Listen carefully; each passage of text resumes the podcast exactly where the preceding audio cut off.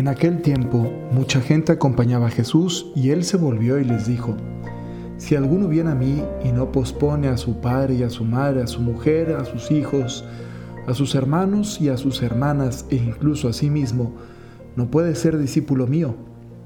Quien no carga con su cruz y viene en pos de mí, no puede ser discípulo mío. Así, ¿quién de ustedes, si quiere construir una torre, no se sienta primero a calcular los gastos a ver si tiene para terminarla. No sea que si echa los cimientos y no puede acabarla, se pongan a burlarse de él los que miran diciendo, este hombre empezó a construir y no pudo acabar. ¿O qué rey si va a dar la batalla a otro rey, no se sienta primero a deliberar si con diez mil hombres podrá salir al paso del que lo ataca con veinte mil? Y si no, cuando el otro esté todavía lejos, enviará legados para pedir condiciones de paz. Así pues, todo aquel que entre ustedes no renuncia a todos sus bienes, no puede ser discípulo mío.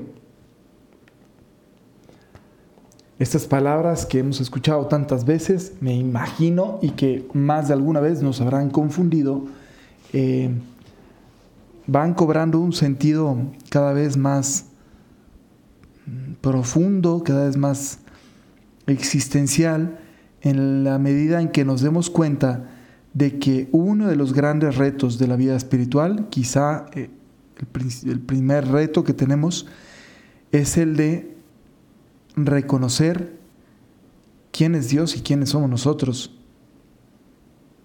O sea, si tú te das cuenta de que Cristo es Dios, sus palabras cobran un peso distinto, ¿no? En algunos pueblos de, Aguascalientes, donde me tocó trabajar hace años, eh, me llamaba la atención que yo llevaba unas imágenes de Jesucristo, unas estampitas, y, y, muchos niños me decían, a ver, regálame una imagen de Dios, regálame una imagen de Dios.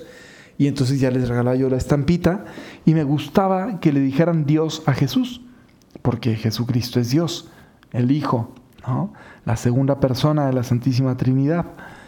Pero me gusta que se den cuenta de eso porque, como les dije, cambia totalmente la percepción de lo que escuchamos. Si el que lo dice es un profeta, nada más, pues está medio soberbio, ¿no? Decir que tienes que preferir al profeta antes que a tus papás y a tus familiares más cercanos, tus hijos, tus hermanos, tu esposa, tu esposo.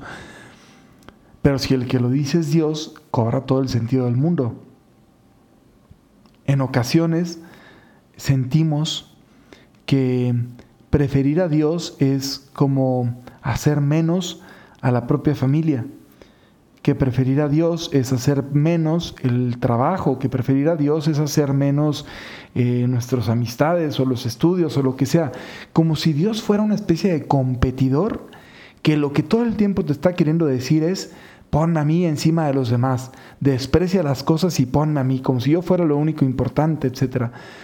Y, y no creo que vaya por ahí. Es decir, Dios no puede estar peleado con su creación. No puede estar Dios peleado con que tú tengas una vida este, interesante, que tengas proyectos, que dediques tu tiempo a estudiar, a trabajar, a desarrollarte. Eh, no puede estar en contra de, sus sacramentos. Él es el, el, que instituyó el sacramento del matrimonio. Entonces, obviamente que quiere que la gente elija a su esposo, a su esposa, y que luego, si les da la bendición de los hijos, elijan a sus hijos. Pero el punto aquí está en que si Cristo no es Dios, entonces sí es un capricho, porque es un profeta que está diciéndote, yo soy más importante que eso, cariño que tienes ahí. Pero si es Dios, lo que Dios te está diciendo es, no trates a ninguna de estas realidades como si fuera Dios, porque solo yo soy Dios.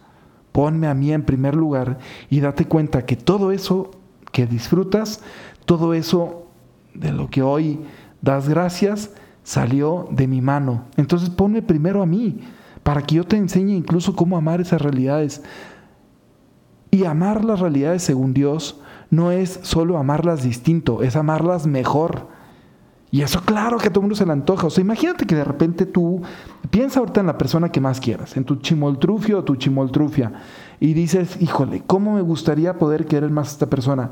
Imagínate que de repente se te aparece Dios y te dice, oye, de verdad, de verdad, ¿quieres aprender a, querer a esta persona como yo?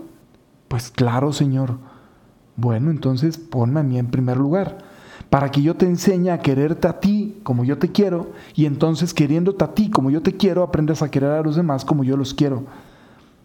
Lo mejor que podemos hacer para la vida de cualquier persona que esté a nuestro alrededor es poner a Dios en primer lugar, porque no me va a terminar alejando de ellos, al contrario, me va a terminar llevándolos, pero en un grado de amor mejor. Nos desvivimos por hacer que las personas que queremos, que queremos estén bien. Nos desvivimos. Si hay una persona que quieres, piensas en qué regalo le va a gustar, en qué momento es mejor dárselo, en qué le hace falta, en qué podría hacer, qué podrías hacer para que su vida fuera más plena, en pues, pues, pues porque quieres a esa persona y estás así. O sea, piensen ustedes en una niña que le quiera dar un regalo a su novio y, estas niñas que, digo, no está mal si no lo hacen, ¿eh? no se traumen, las que no, o, o los que no, ¿verdad? Porque también hay muchos hombres que son eh, extraordinariamente eh, este, detallistas. Pero si tú eres un novio detallista o una novia detallista, Claro que te gusta, o sea, vean ustedes la niña preparando el cumpleaños al novio y, y le hace un rally, le pone no sé qué y un letrero y mira y da una marometa en el sillón y entonces te vas a encontrar no sé qué y luego jala un hilito y luego sacarás un cofre y en el cofre está una llave y no busca la chapa de la llave y, y hacen toda una cosa para que el novio y entonces se emociona y tal. ¿Y cuántos novios, no? El día que quieren dar anillo o no solo ese día, también un día cualquiera, ¿verdad? Le hacen que si no sé qué, que si el detalle, que si el elefante, que pasa con un ramo de rosas en la cabeza o yo que sé, lo que se les ocurra, ¿no? hacer. Pero lo hacen porque quieren que la persona que quieren pues esté contenta. Bueno, si quisiéramos poder tener tanto detalle con las personas que queremos y agasajarlos y hacer que disfruten y que estén contentos y tal, imagínense si pudieran además asegurarse no solamente de que le pueden preparar detalles bonitos, sino que además los pueden amar como Dios los ama. O sea, eso es lo que el Señor te está diciendo. Ponme a mí en primer lugar. Sígueme a mí para que yo te enseñe a amar todas las demás realidades. Para que te enseñe a calcular los cimientos, para que te enseñe a, ¿no? Y siguiendo a Jesús, claro que podemos cargar su cruz, la que nos toca, pero porque Jesús nos va poniendo el ejemplo y claro que puede poner los cimientos de cualquier relación, de amistad, relación afectiva, de noviazgo, de matrimonio, de empresarial, de negocios, de lo que sea, laboral, porque Cristo se vuelve mi criterio y Cristo me enseña cómo amar a las personas que tengo alrededor según la relación que tenga con ellas y, según todas ellas desde el corazón de Dios. Por eso lo que el Señor nos ofrece no es un acto egoísta que nos quiere quitar cualquier otro cariño que no sea Él, que no sé cuánto. No, lo que el Señor nos ofrece es oye, a ver, préstame tu corazón y te voy a enseñar cómo amar a esta misma gente que ya quieres y todas estas realidades que te interesan, pero amarlas mejor, amarlas desde mi corazón. Eso es lo que el Señor nos está ofreciendo en el Evangelio del día de hoy. Ojalá que así aprendamos a verlo y ojalá que demos ese paso de confianza para aprender a amar, no como nuestro pobre corazoncillo puede amar, sino aprender a amar como Dios ama. Que Dios les bendiga, pórtense muy bien, que tengan un excelente domingo. Bye bye.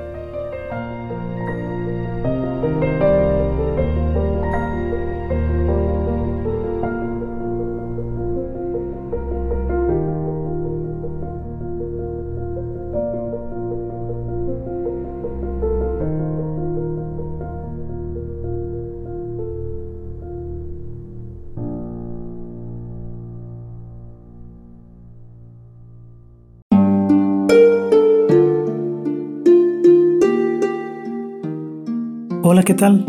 Perdón por la interrupción, pero quiero invitarte a escuchar el nuevo podcast de Juan Diego Network que se llama Oraciones de la Noche.